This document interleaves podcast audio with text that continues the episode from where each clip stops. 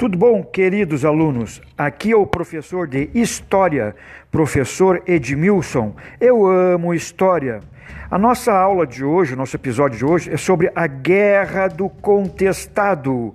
O Contestado, a região entre Santa Catarina e o Paraná, numa área contestada, disputada pelos dois estados. Ocorreu outro movimento de sertanejos pobres e muito religiosos.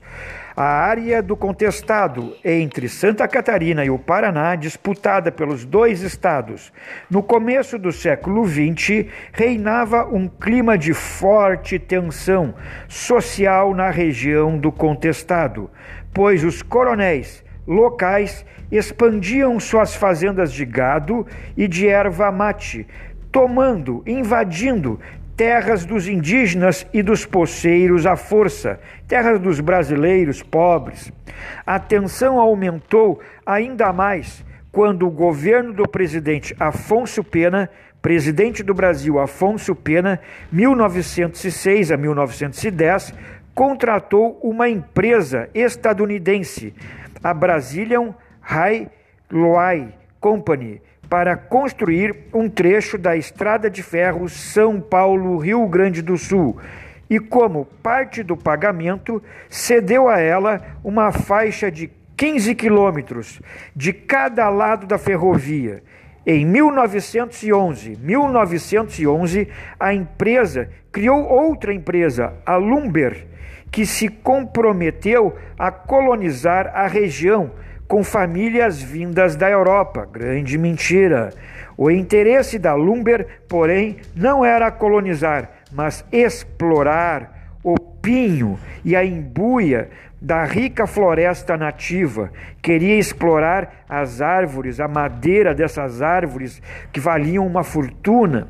Os dirigentes da empresa estadunidense, então, arregimentaram, contrataram capangas, contrataram capangas para expulsar os sertanejos daquela área e instalaram em Três Barras, município de Santa Catarina, o maior complexo madeireiro da América do Sul naquela época.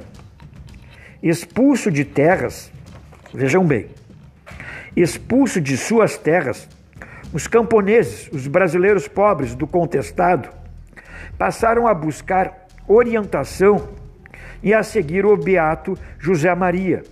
Então, o beato José Maria, um religioso, passa a ser o líder. Pouco tempo depois, ergueram povoados na área de Santa Catarina, pretendida pelo Paraná.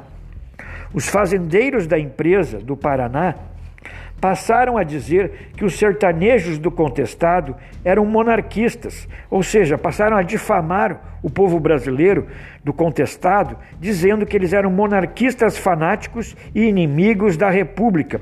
As mesmas palavras usadas para criticar os sertanejos de Canudos.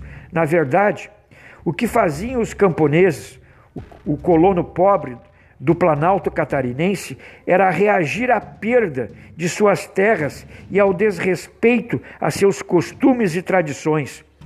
O governo do Paraná enviou forças militares contra o contestado. O, governador do Paraná mandou forças militares contra o povo, contra o, eh, o povo do contestado, e durante a luta que então se travou o monge José Maria, o líder dos camponeses, o monge José Maria e o comandante adversário morreram.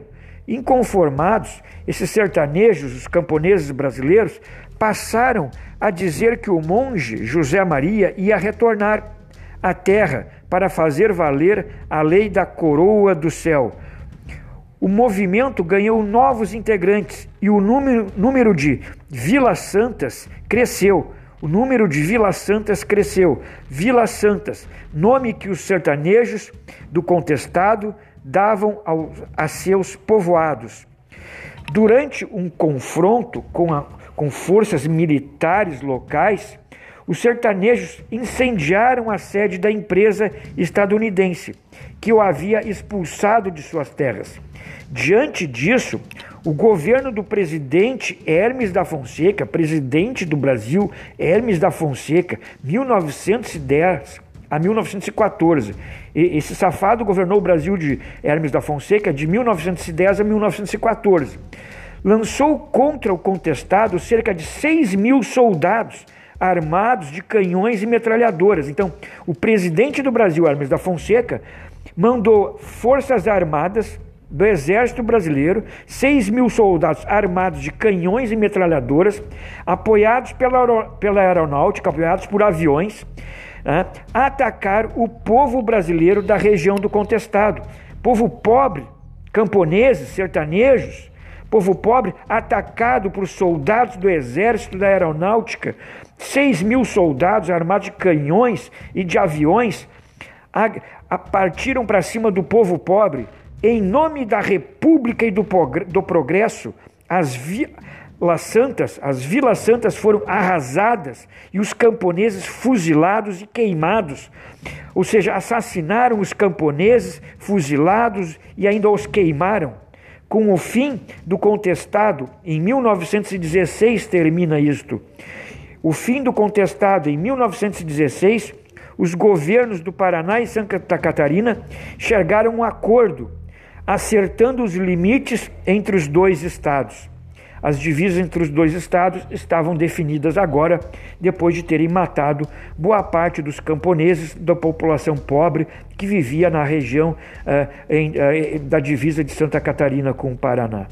Bom, pessoal, por hoje era só. Se cuidem, gente. Se cuidem que o corona está aí e está pegando, está matando. Vamos se cuidar. Vamos ficar em casa, evitar as saidinhas.